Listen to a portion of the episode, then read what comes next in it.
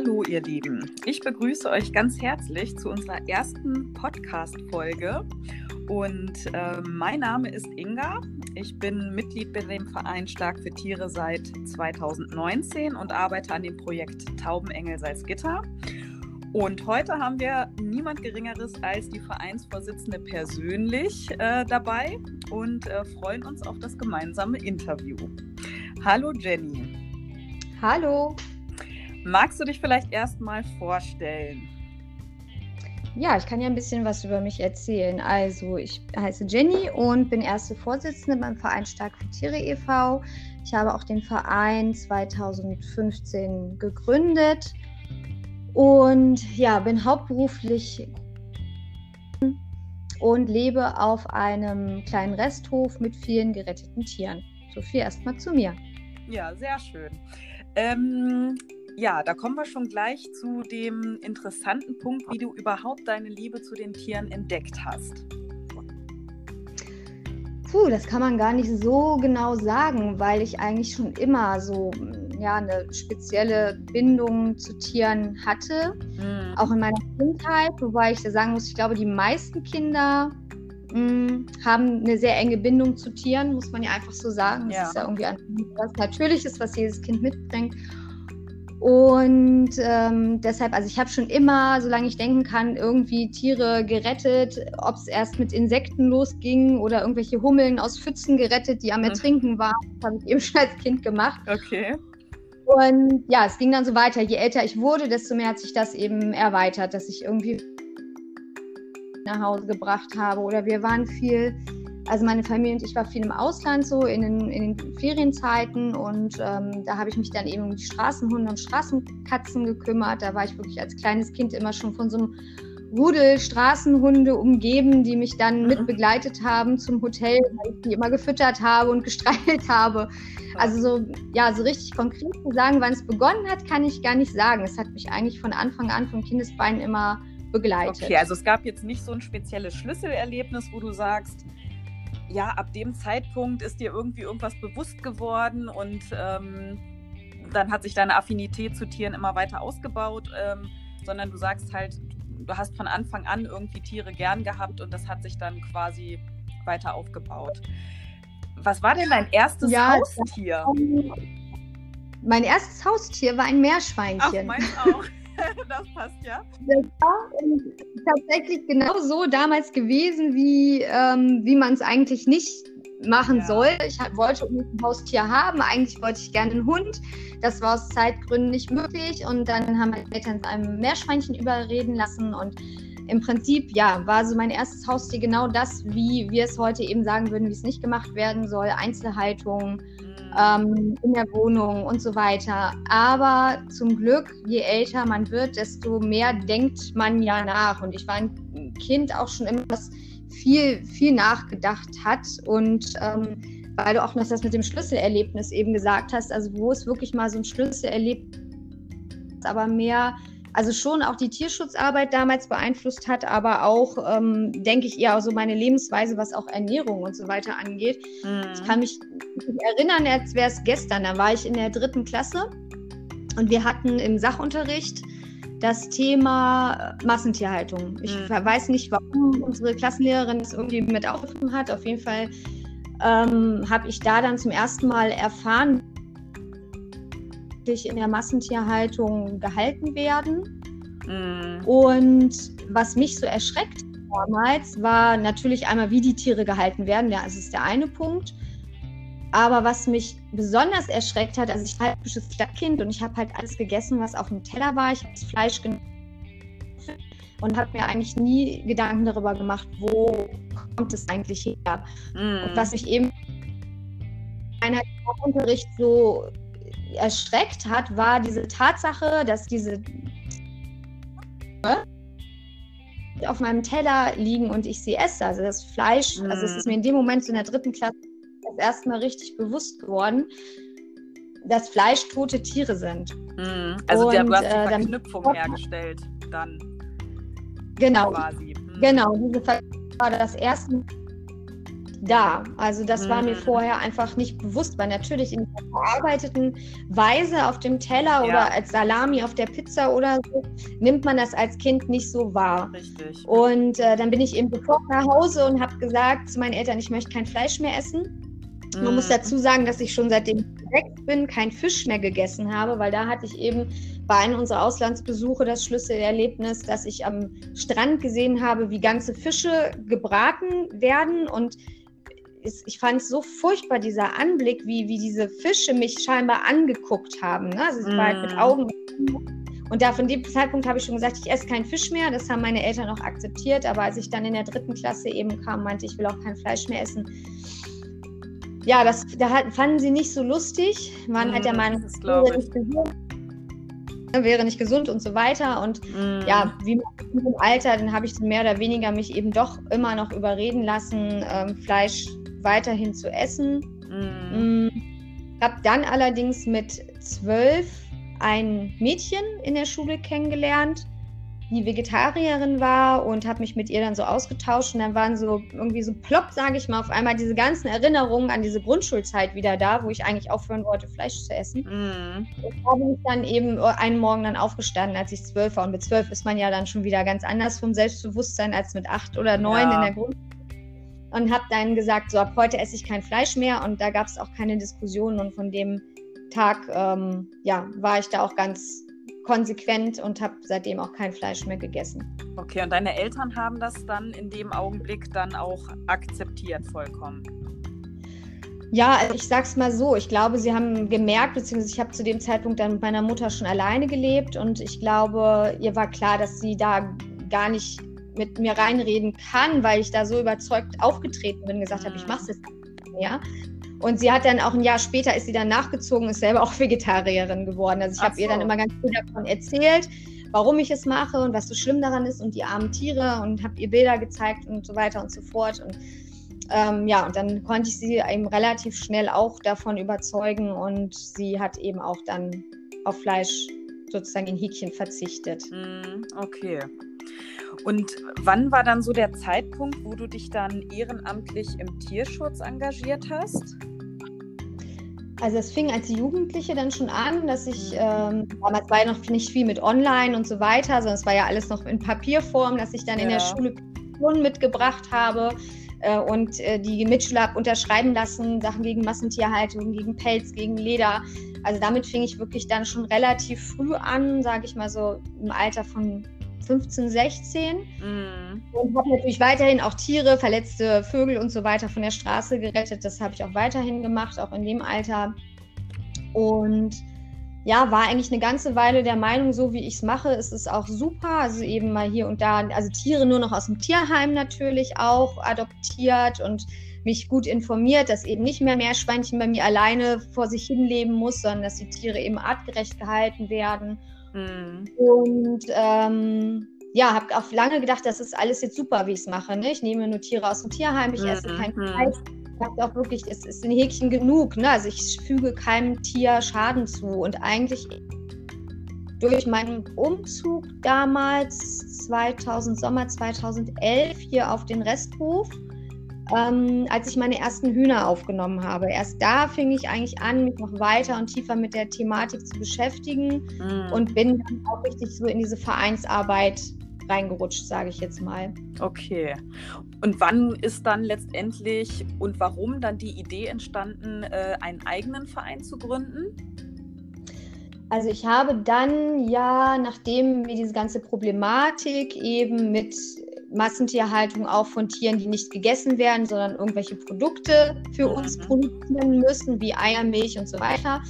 Nachdem eben diese, ja, ich mich damit mehr beschäftigt habe, durch die eigenen Hühner, die ich hier aufgenommen habe, dann eben auch gerettete Hühner, die ich aufgenommen habe, war ich in anderen Vereinen erstmal so tätig, habe mir die Vereinsarbeit angeschaut, habe aktive Tierrettung angefangen durchzuführen Mhm. Und ähm, habe dann irgendwann gemerkt, ja, dass dieser Schritt einfach unumgänglich ist, einen eigenen Verein zu machen. Also ich hatte einfach sehr klare Vorstellungen von meiner Tierschutzarbeit oder von der Tierschutzarbeit, die sich für mich richtig anfühlt. Mm. Und äh, dann war klar, das war eben 2015 bzw. 2014 kam langsam so der Gedanke, diesen eigenen Verein zu gründen.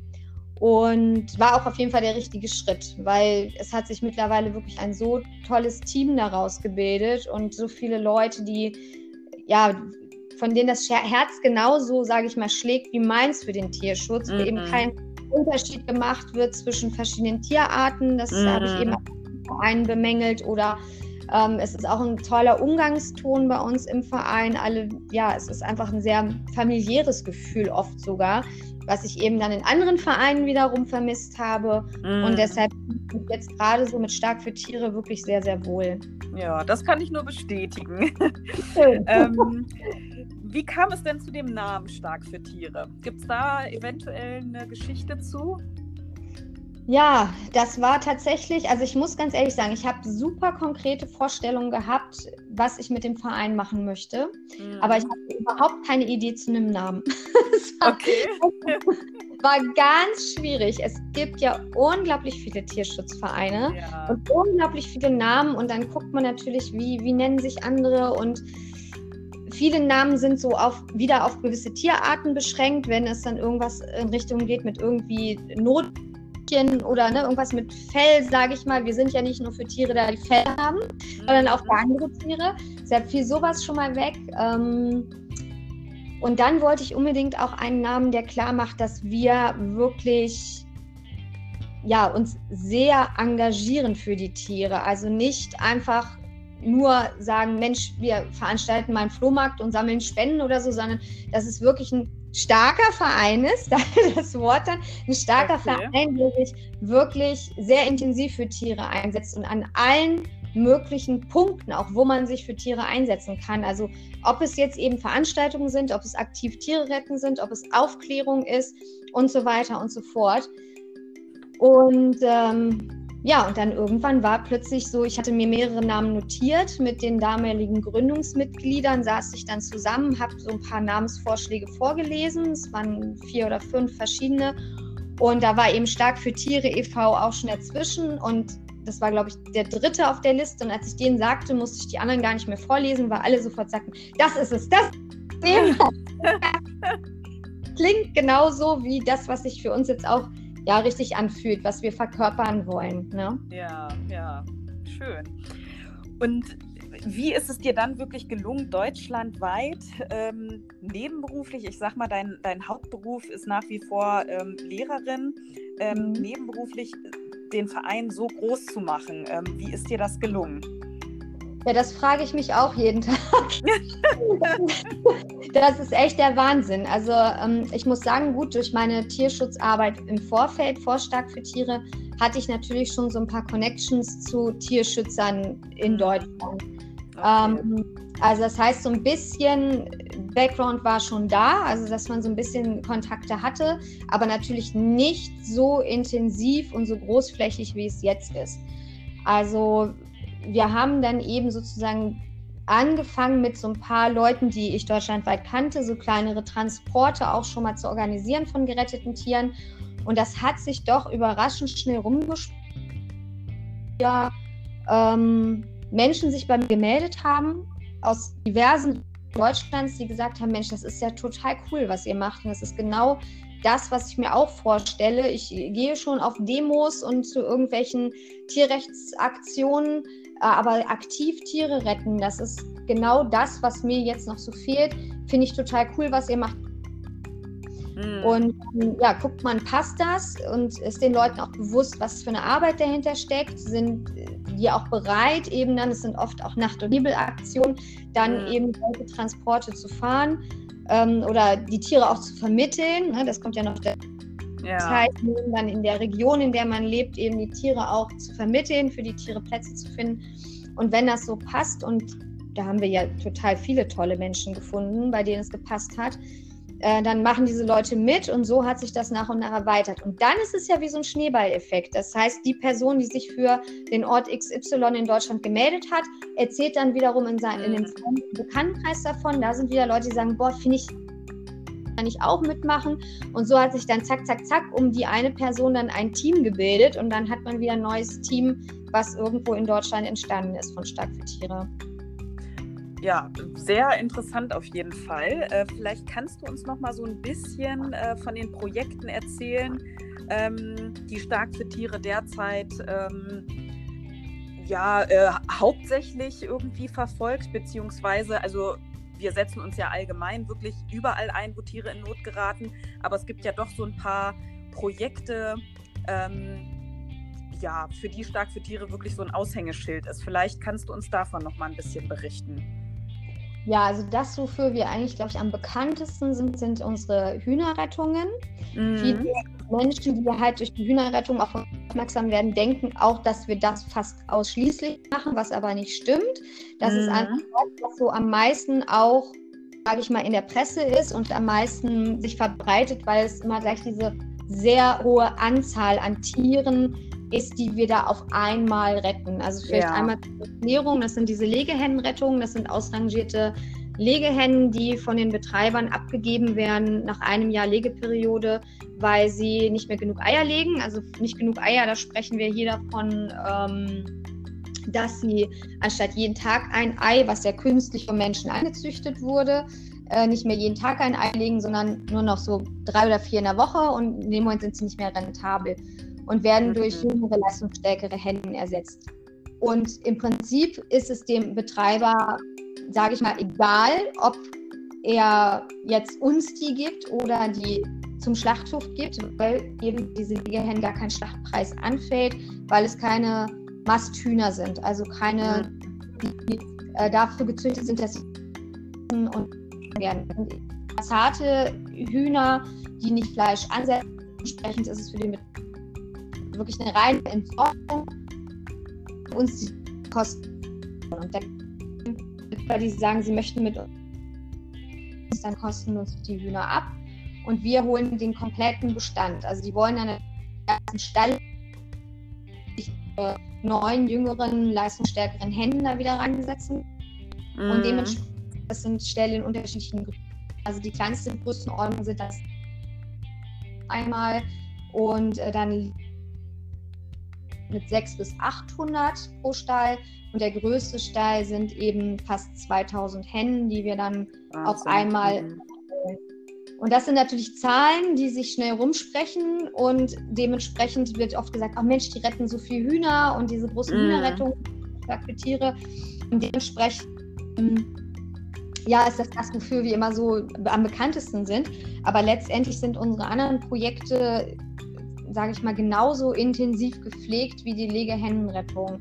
Mm. Ähm, es geht manchmal, ja, ich will nicht sagen, geht unter, ist das der falsche Begriff, aber es sind halt nicht so die Riesenzahlen. Also wenn wir irgendwo zwei Schweine oder mm. äh, eine Kuh retten, ist das natürlich nicht die Presse kommt, als wenn wir gleich 1500 Hühner abholen. Ja. Aber in diese anderen Projekte, die wir genauso pflegen. Also es ist, ähm, sind einmal die, das Projekt Lebenshöfe. Wir haben außer meinen eigenen Hof hier ähm, haben wir deutschlandweit noch weitere Höfe, auf denen eben gerettete Tiere von uns untergebracht sind, mhm. wo die Spannweite auch riesig ist, also wo so ziemlich fast jede Tierart dabei ist.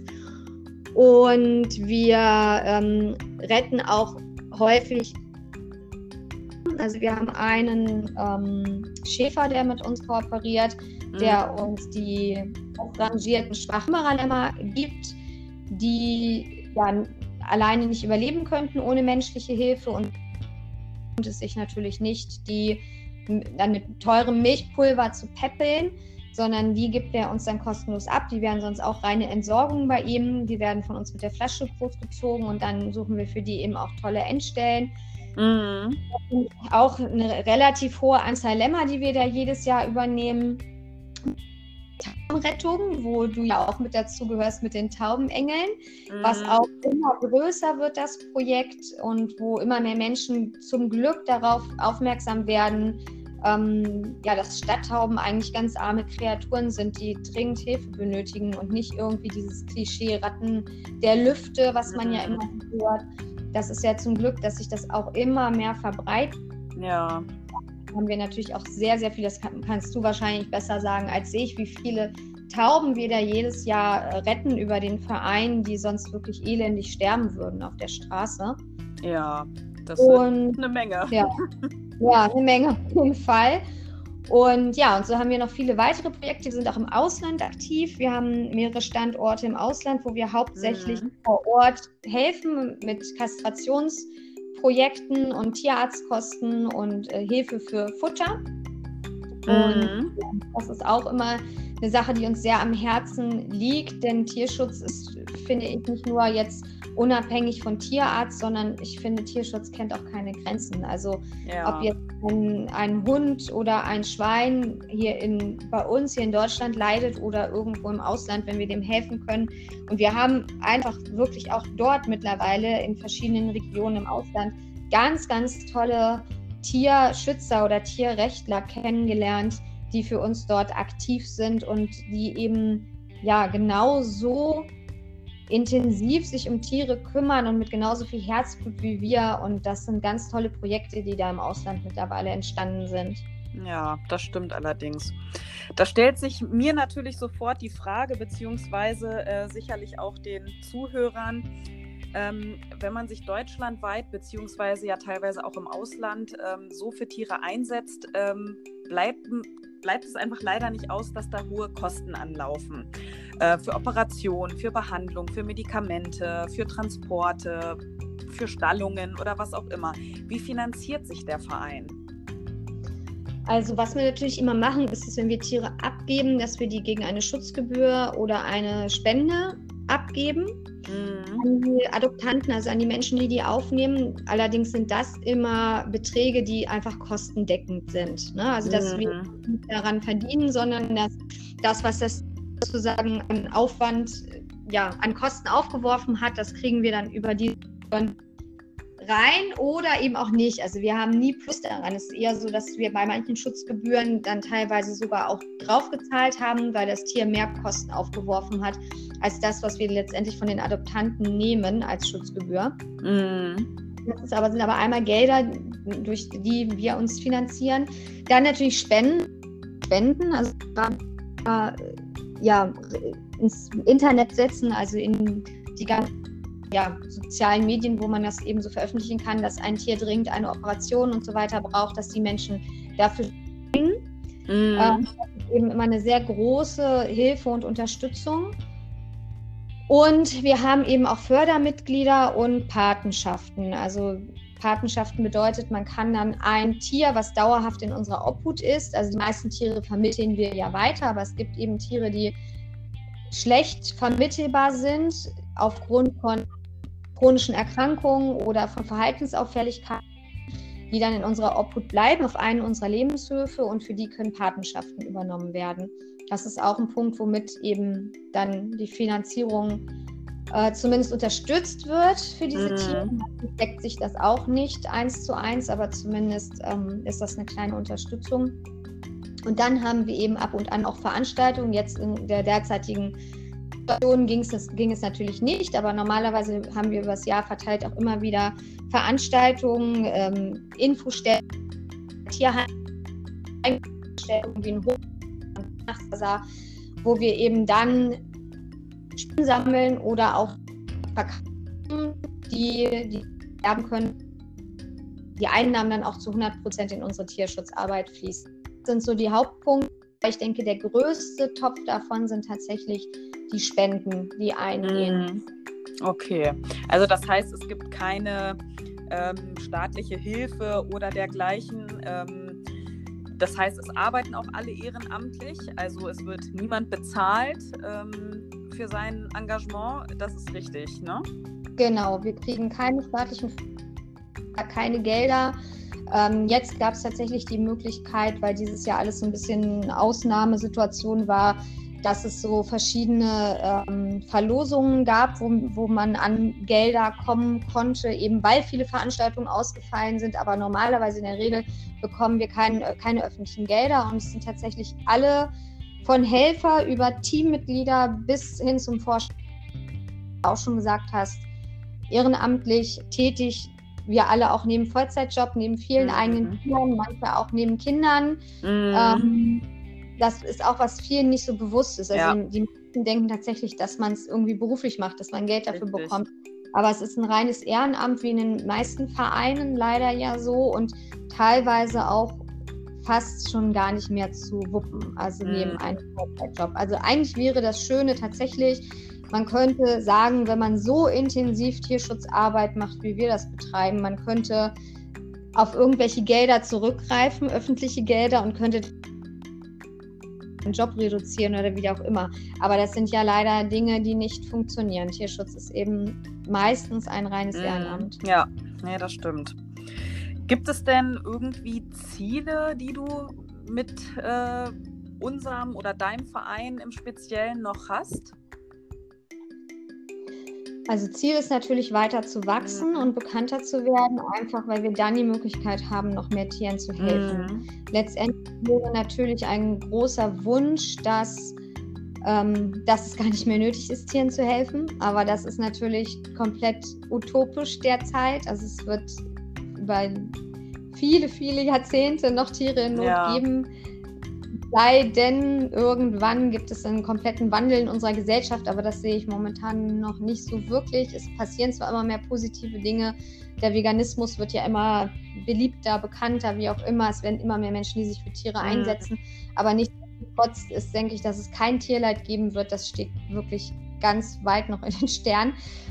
Und ähm, was war jetzt nochmal die Ausgangsfrage? Was ich für einen Wunsch habe mit dem Verein? Nee, was ich für ein genau. Ziel habe, ne? Das war genau. die Frage. Genau, ich bin schon ein bisschen abgekommen.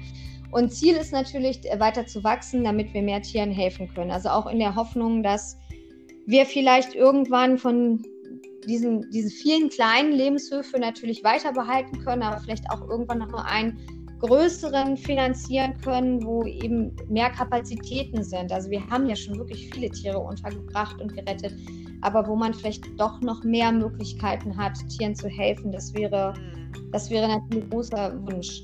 Und ansonsten machen wie bisher, weil muss ich sagen, läuft es wirklich gut. Okay, schön.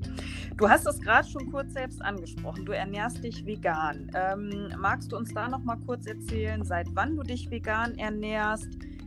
Wie es dann genau zu dem Punkt kam, dass du gesagt hast, ich möchte jetzt mich nicht nur vegetarisch ernähren, sondern auch vegan. Hast du da Geheimtipps für uns? Ähm, da wäre ich sehr interessiert. Okay.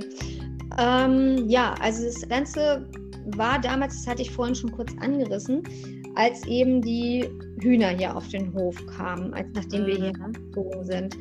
Ähm, da habe ich mich eigentlich mal beschäftigt, was ist eigentlich mit Tierprodukten abgesehen vom Fleisch. Also ich war der Meinung für mich, wenn ich vegetarisch lebe, sterben für mich keine, keine Tiere. Mm. Das ist ja eine komplette Illusion. Mm. Ähm, ich habe es ja vorhin schon erzählt in Bezug auf Hühnerrettung. Wir müssen diese Tiere eben retten, weil sie getötet werden nach einem Jahr, weil sie nicht mehr genug Eier legen. Gleichzeitig werden ja die Bruderküken von diesen Legehennen sofort nach Schlupf auch entsorgt, weil die gar nicht gebraucht werden für den, für die Lege, für den Betrieb. Mm. Das heißt, in dem Moment, wo ich Eier konsumiere oder Produkte, in denen Ei drin ist, habe ich das mit zu verantworten, dass die Hühner nach einem Jahr getötet werden, dass diese Küken sofort getötet werden. Und mit der Milch ist es ja, und Milch ist es ja nichts äh, anderes. Ähm, eine Kuh gibt Milch, wenn bekommen hat. Das ist auch das war mir auch, also ich machte auch gar keinen Vorwurf, der, dem das nicht bewusst ist. Auch mir war das ja so lange nicht bewusst, aber es ist so logisch. Ich meine, wir wissen, wenn eine Hündin Welpen hat, gibt sie Milch. Ja, wenn, wenn eine Katze Welpen hat, dann gibt sie Milch. Ja. Und wo ein Baby bekommt, gibt sie Milch. Das aber eine Kuh, eine Kuh, warum soll eine Kuh einfach so da Milch geben? Das heißt, wenn gemolken. Also auch noch dieses Müssen. Wir erlösen die von Milch. Wir, wir, wir guter Mensch kommen jetzt und, und nehmen der Kuh diesen prallen Euter. Mhm. Da ist Kälbchen schon längst weggenommen wurde und das oft innerhalb weniger Stunden oder weniger Tage. Ähm, und die Mutter zum Kälbchen schreit und das Kälbchen nach der Mutter schreit. Und die beiden, wie gesagt, nach wenigen, nach so kurzer Zeit schon getrennt werden und die mhm. äh, Kälber dann eben in die Fußstapfen der Mütter treten in der Milchindustrie und männlichen nach ein paar Wochen schon in die Mast gehen und mit wenigen Monaten geschlachtet werden.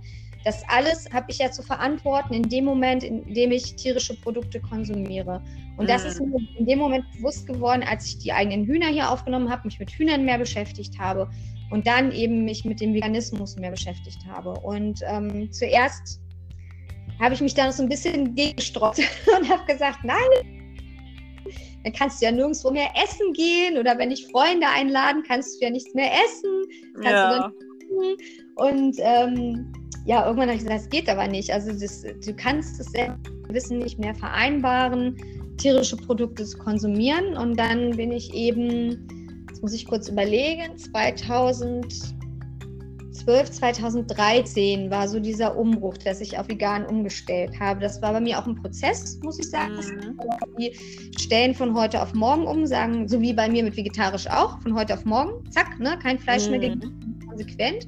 So machen das ja viele mit vegan auch. Das, bei mir hat es irgendwie nicht funktioniert. Also es war schon eine Phase von einigen Wochen, wo ich langsam umgestellt habe.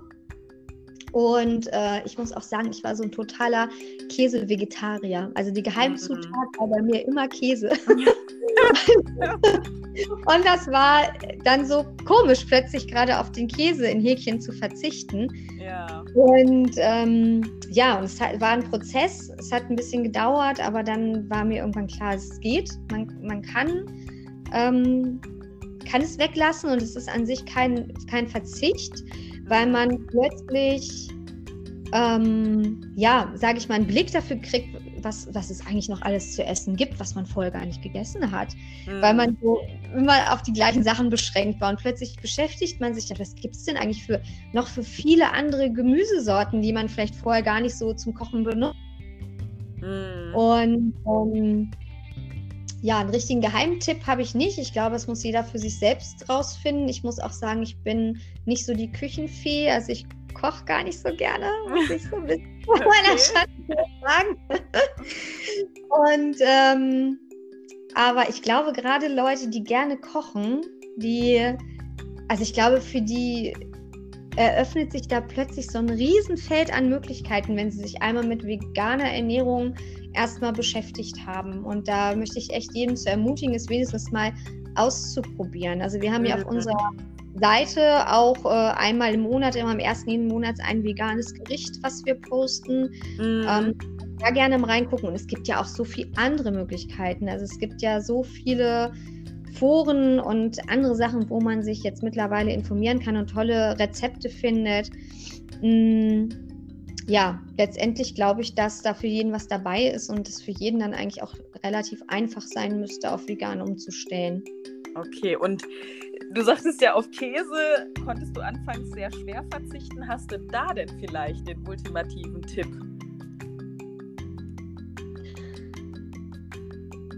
In, in Häkchen Käseersatzprodukte. Mhm. Ähm, ist keiner dabei.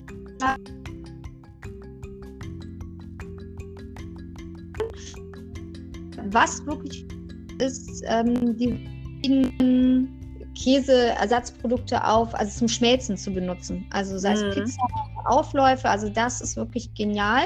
Mhm. Ähm, so für aufs Brot oder so habe ich da jetzt noch nicht für mich das Ultimative gefunden, aber da gibt es ja dafür andere tolle Sachen. Das habe ich nämlich auch zu finden, wie toll so eine ähm, selbstgemachte Creme aus Avocado oder so schmeckt, wenn man das richtig würzt. Also es kommt ja sowieso auf die Gewürze an. Viele mm. sagen ja auch, vegan schmeckt mir nicht, Tofu schmeckt nicht, ja, also Mehl schmeckt mir halt auch nicht, ne? Aber ja. es kommt was ich damit mache.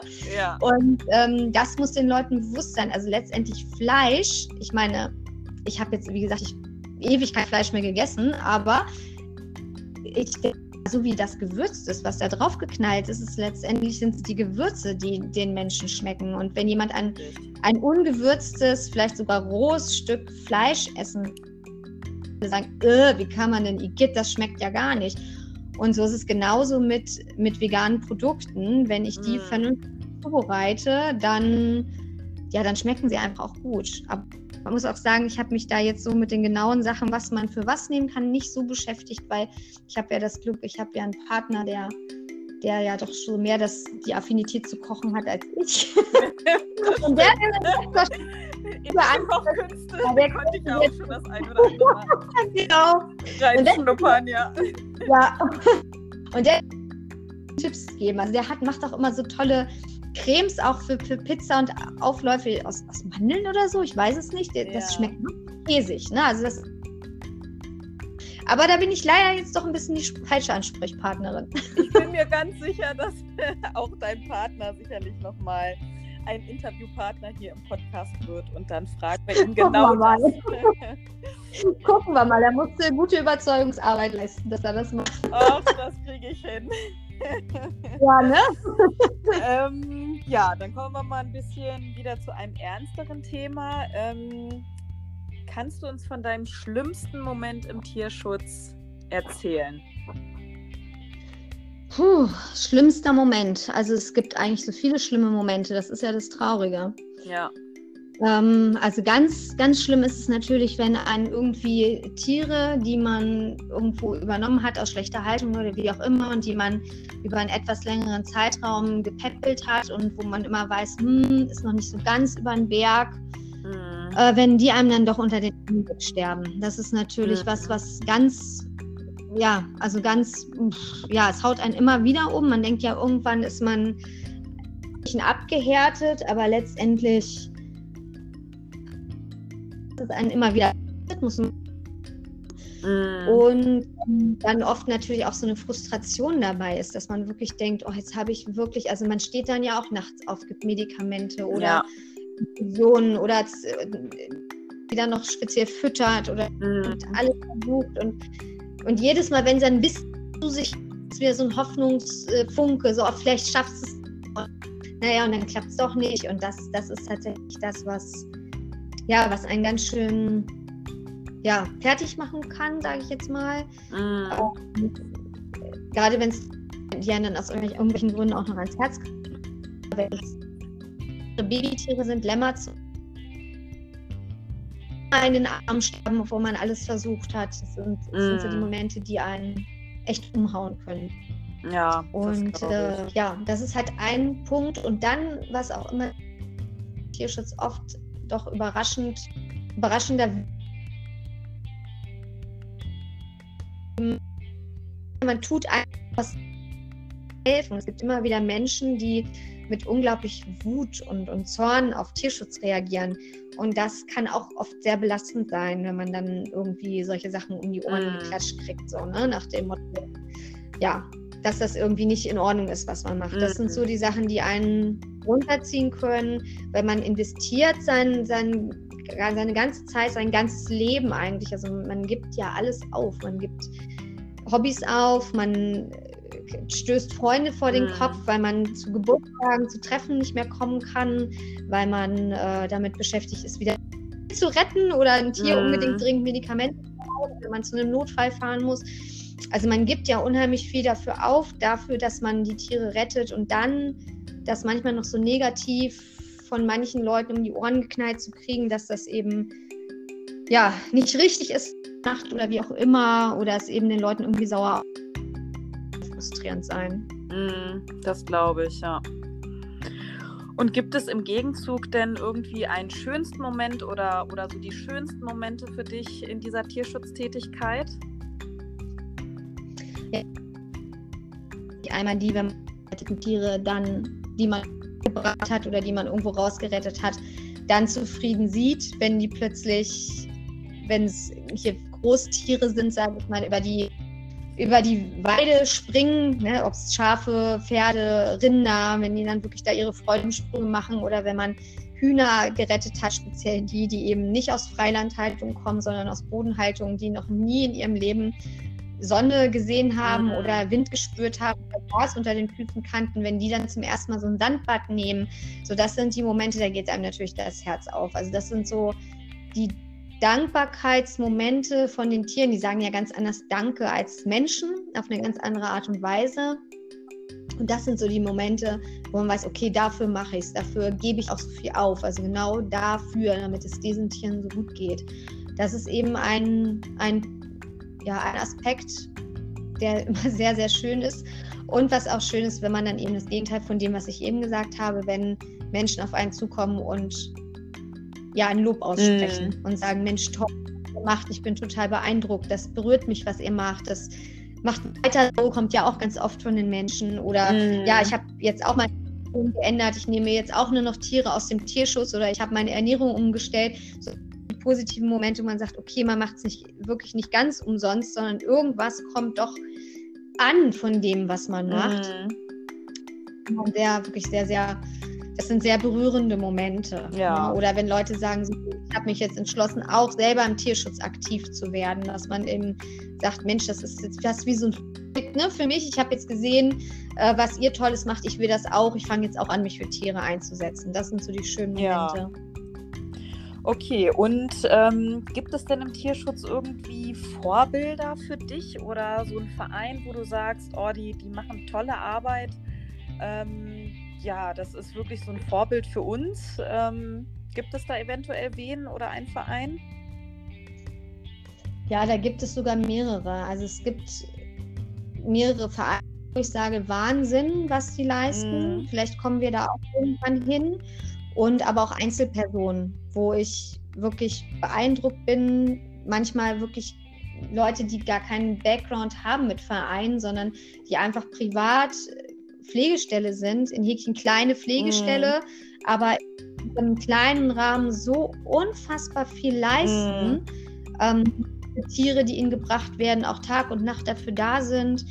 Das finde ich immer wieder beeindruckend. Und da kann, die kann ich gar nicht alle aufzählen, weil es doch Gott sei Dank so viele Menschen sind, immer noch viel zu wenig, mm. klar, bei dem Leid unter den Tieren, aber doch so viele, die wirklich auch mit viel Herzblut dabei sind und die große Sachen auf, auf die Beine gestellt haben. Und das finde ich immer wieder bewundernswert, muss ich ganz klar sagen. Und ich finde auch jeden aus unserem Team, unserem Helferkreis total bewundernswert. Mhm. Also was jeder für den Verein ähm, ja, leistet, neben den ganzen eigenen was man so hat, ne? sein Alltagsstress, ja. die ganzen Nöte, die man sowieso immer hat, was, was unsere Leute, also unser Team so in, in den Verein reinsteckt, das finde ich Wahnsinn. Also ich finde, da ist jeder für total bewundernswert. Mhm. Das hast du schön gesagt. äh, wenn du einen Wunsch frei hättest äh, bezüglich der Tierschutzarbeit, welcher wäre das konkret? Ja, mein Hauptwunsch wäre natürlich, das habe ich vorhin ja schon so angerissen, dass es gar nicht nötig ist, dass man Tierschutz ja. betreibt, aber es natürlich nicht realistisch ist. Mhm. Wenn ich so an realistische Wünsche denke, wäre es für mich natürlich schön, wenn jeder, der in irgendeiner Form mit Tieren und, oder Tierschutz in Berührung kommt, das wirklich auch mal an sich ranlässt und sacken lässt und guckt, was kann ich bei mir eigentlich ändern? Wie kann ich vielleicht selber aktiv werden?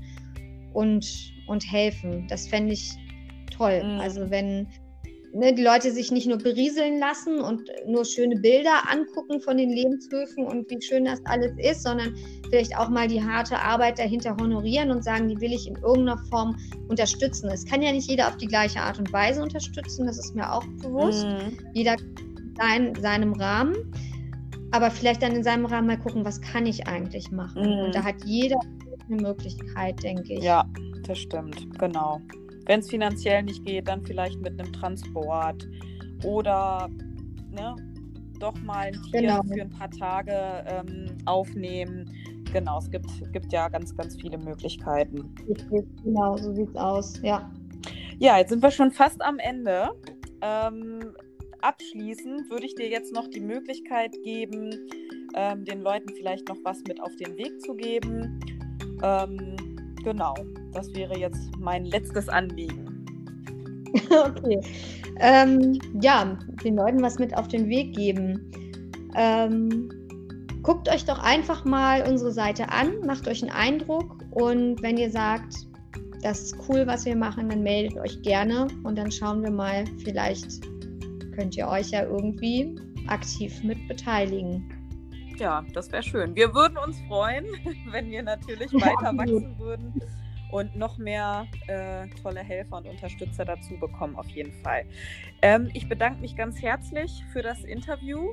Ähm, Hat sehr viel Spaß gemacht. Ich hoffe, ähm, euch Zuhörern auch. Und ähm, ja, dann schauen wir mal, wer der nächste Interviewpartner wird. Und das wird sicherlich genauso spannend wie bei dir heute, Jenny.